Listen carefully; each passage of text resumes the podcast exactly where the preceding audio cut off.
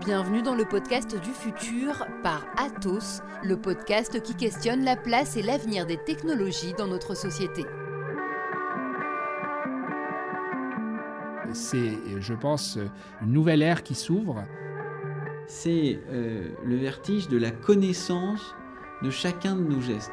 Pour l'instant, on a des archipels d'objets relativement isolés les uns des autres. Il y a une étape supplémentaire. C'est le moment où tout sera connecté, où, c'est le monde entier et tous les produits qui sont dedans et tous les individus qui seront de près ou de loin connectés. Beaucoup d'évolutions vont avoir lieu dans les prochaines, les prochaines années. De nos avions à nos machines à coudre, des chaînes de production industrielle à nos réfrigérateurs, de nos montres aux équipements professionnels de santé, notre monde se peuple d'objets connectés. Et si nous ne sommes plus vraiment à l'aube de la révolution IoT, nous sommes sans aucun doute à un tournant technique avec par exemple le développement du edge computing, économique et même politique quand il s'agit de la gestion des données. Alors pourquoi les objets connectés sont-ils sur le point de révolutionner nos vies? Comment vont-ils remodeler le futur de notre société? Et à quoi ressemblera demain un monde où tout sera connecté? Embarquez pour notre podcast vers le futur. IoT, en fait, on en parle maintenant, mais euh, quand on réfléchit bien, il s'est déjà largement déployé dans plein d'applications. Euh, moi, j'ai travaillé euh, dès 1998 sur, de la RFID, qui est en fait l'ancêtre de l'IoT. Par exemple, dans la location de linge, les vêtements ont une puce qui leur permet d'avoir la traçabilité donc de leur utilisation, d'assurer un service de qualité juste nécessaire pour éviter d'avoir trop de vêtements mal répartis, etc. François Robin est senior manager chez Atos et spécialiste des métiers innovants.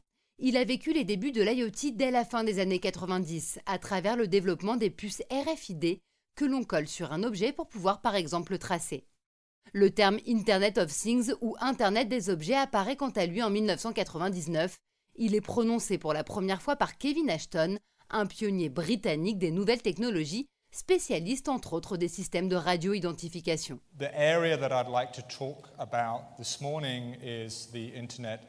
C'est le début de l'explosion pour l'IoT.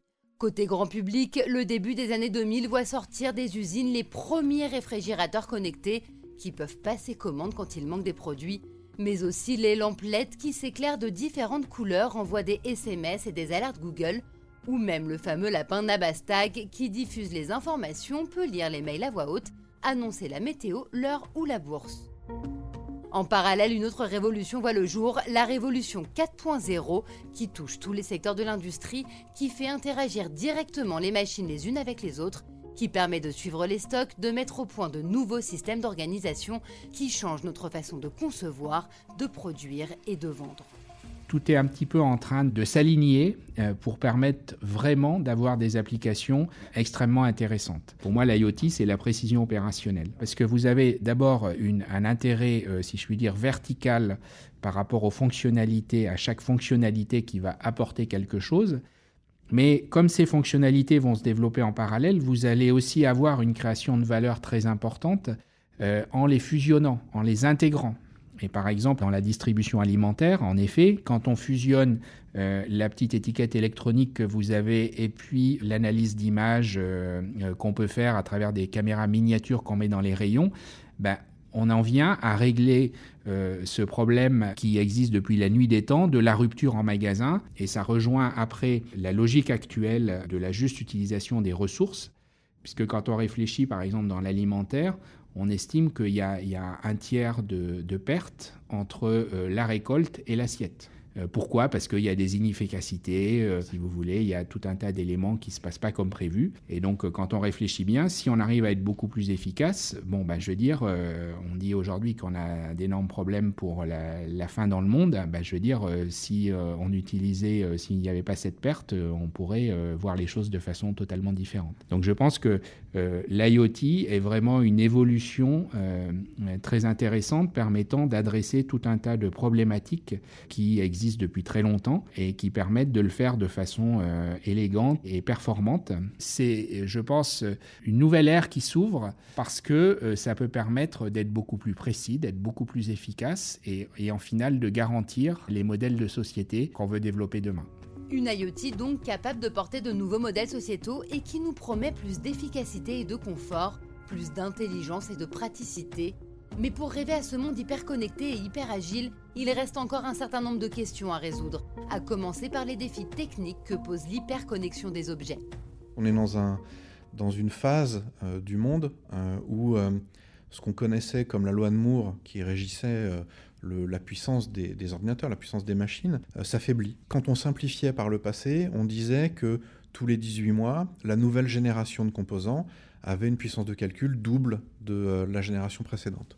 Aujourd'hui, c'est plus le cas. C'est plus vraiment le cas. Et donc, en fait, si on veut continuer de donner à l'utilisateur, celui qui utilise des applications quelque part, un doublement de sa capacité de calcul, on peut plus le faire en juste mettant à jour les composants. Arnaud Bertrand est CTO pour les télécoms, les médias et la technologie chez Atos. Il travaille entre autres sur les nouvelles solutions techniques qui vont pouvoir supporter et même accélérer le déploiement de l'IoT. Et il explique qu'au-delà des composants, du hardware et des logiciels, c'est l'architecture même des systèmes qui est en train de se transformer pour s'adapter au flux gigantesque d'informations issues des objets connectés et qu'il faut capter et traiter. Le, système qui voulait que par le passé, on collecte toutes les informations, on les remonte toutes à un point central, en fait, est en train de tomber. On a un, méchage, ce qu'on appelle un méchage, c'est-à-dire une, répartition, un éclatement euh, du traitement qui est fait entre un dispositif qui serait central, qui peut être le cloud, qui peut être le data center, qui peut être un serveur, et les devices qui les utilisent, hein, les téléphones mobiles, euh, les, capteurs, les machines à café, les voitures, etc. Il y a un éclatement de cette capacité de calcul qui va se répartir au plus proche des devices qui produisent la donnée. Euh, donc ça va être ce qu'on appelle des dispositifs à la frontière ou à l'edge. On parle d'edge computing à ce moment-là. Le développement du edge computing donc pour permettre aux données d'être traitées au plus près de l'objet connecté et l'arrivée aussi de la 5G qui pourrait potentiellement permettre de décupler leur temps de réactivité. Mais au-delà de ces prouesses techniques, s'ajoute un défi non moins essentiel, celui de la sécurité. Comment s'assurer que des hackers ne pourront pas prendre le contrôle de nos portes, nos grilles-pains, nos lumières, ou pire, nos voitures, nos usines et nos avions? Il y a des enjeux de sécurité qui existent avant l'IoT. Ça fait des années qu'il euh, existe des virus ou des, ou cochonneries qui permettent de euh, casser les pieds aux gens. Alors, il y a des choses anodines, enfin, ou, pas très embêtantes, puis il y a des choses qui sont très embêtantes. Donc ces problématiques de sécurité-là, elles perdurent, elles continuent d'exister. Il y a des systèmes pour casser des groupes électrogènes, ça existe. C'est pas nouveau. Mais l'IoT, comme ça, ça, fait arriver en fait ces problématiques-là matérielles ou de sécurité au plus proche de l'utilisateur, en fait l'utilisateur en prend conscience, même si ça fait euh, euh, depuis que l'informatique existe, qu'on a ces problématiques-là. C'est le jeu du chat et de la souris. Donc nous sommes dans cette course-là. Il y a des solutions euh, plus ou moins élaborées, plus ou moins évoluées.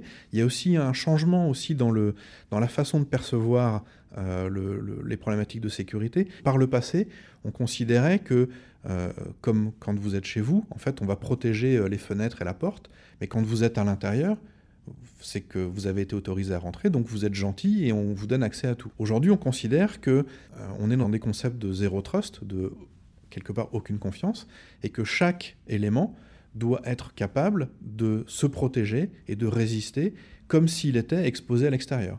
Donc ça veut dire que quand euh, vous autorisez une personne à rentrer chez vous, eh ben, c'est pas parce qu'il est chez vous qu'il ne faudra pas qu'il se réauthentifie pour utiliser la machine à café. Et ça veut dire que chaque dispositif aura un niveau de sécurité qui est le même que celui de l'appartement pour rentrer dans l'appartement. Des solutions qui ne cessent de se développer donc pour protéger toujours plus nos objets connectés et empêcher les intrusions et les détournements. Mais la sécurité en matière d'IoT ne concerne pas que les objets en eux-mêmes. Elle touche aussi et surtout à l'immense quantité de données qu'ils peuvent potentiellement contenir. Quand on a un capteur, parce que les objets connectés sont souvent des capteurs, quand on a un capteur à proximité de soi, ça veut dire quelque part que l'information sur ce que vous faites, sur les, activités que vous avez, euh, sont euh, possiblement captables, piratables, utilisables, interprétables, analysables par d'autres.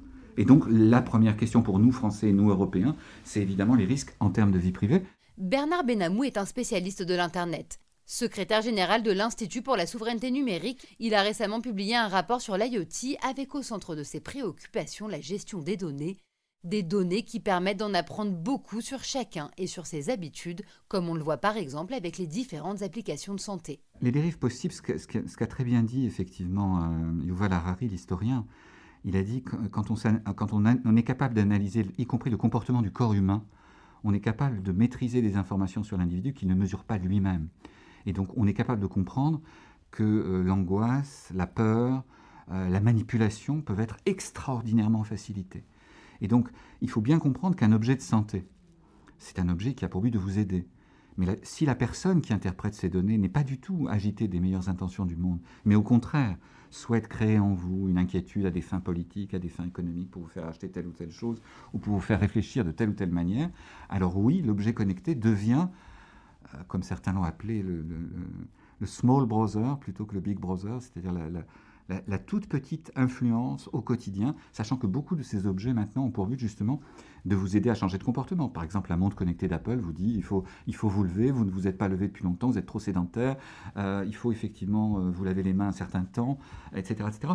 Donc on voit bien effectivement qu'on on, se rapproche de la possibilité euh, du contrôle social au travers effectivement des objets connectés à des fins par exemple d'assurance. Puisque l'assurance, son but, c'est que vous ne tombiez pas malade et que vous n'y coûtiez pas cher en termes de frais, de soins. Euh, par définition, le but, ce sera d'éviter les comportements à risque. Donc je crois que, les citoyens sont peu informés, et on le voit, ne serait-ce qu'au travers des technologies actuelles de l'Internet. Euh, quelqu'un a, a, établi un fait que si on devait lire toutes les conditions que nous signons chaque année, c'est 90 jours de lecture. Donc par définition, personne ne les lit. Donc à un moment donné, dire il faut que le citoyen soit informé, quand bien même il aurait la meilleure volonté du monde, il ne le pourrait pas. Donc c'est pour ça qu'a été créé le règlement européen sur les données, le RGPD, parce que par définition, il fallait organiser les choses. C'est pour ça que d'autres textes s'apprêtent à être mis en place pour justement ne pas, ne pas laisser la balance euh, trop déséquilibrée en faveur effectivement de ces sociétés.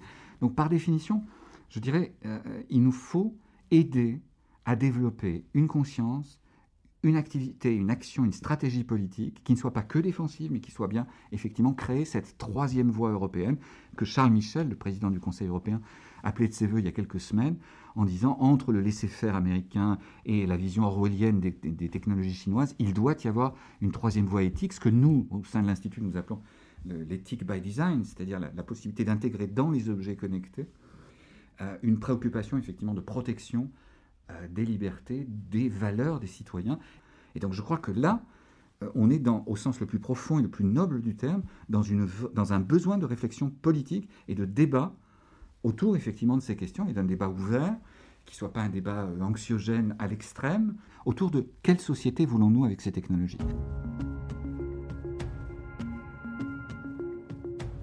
Questionner donc la société que l'on veut construire avec l'IoT et questionner aussi la place que l'on veut lui donner dans notre vie, nos maisons, nos esprits. Cyril Brett est haut fonctionnaire spécialisé sur les questions de défense, mais aussi professeur de philosophie à Sciences Po, et pour lui, c'est tout notre rapport au monde qui pourrait être transformé par l'Internet des objets. J'ai devant moi euh, un objet qui est quasiment un démembrement de mon cerveau, de mes capacités cognitives et même de mon corps. Et donc, on a un objet qui est le réceptacle de toutes mes intentions, mes désirs, mes volontés, mes contraintes, de mon savoir aussi et de mes capacités de calcul.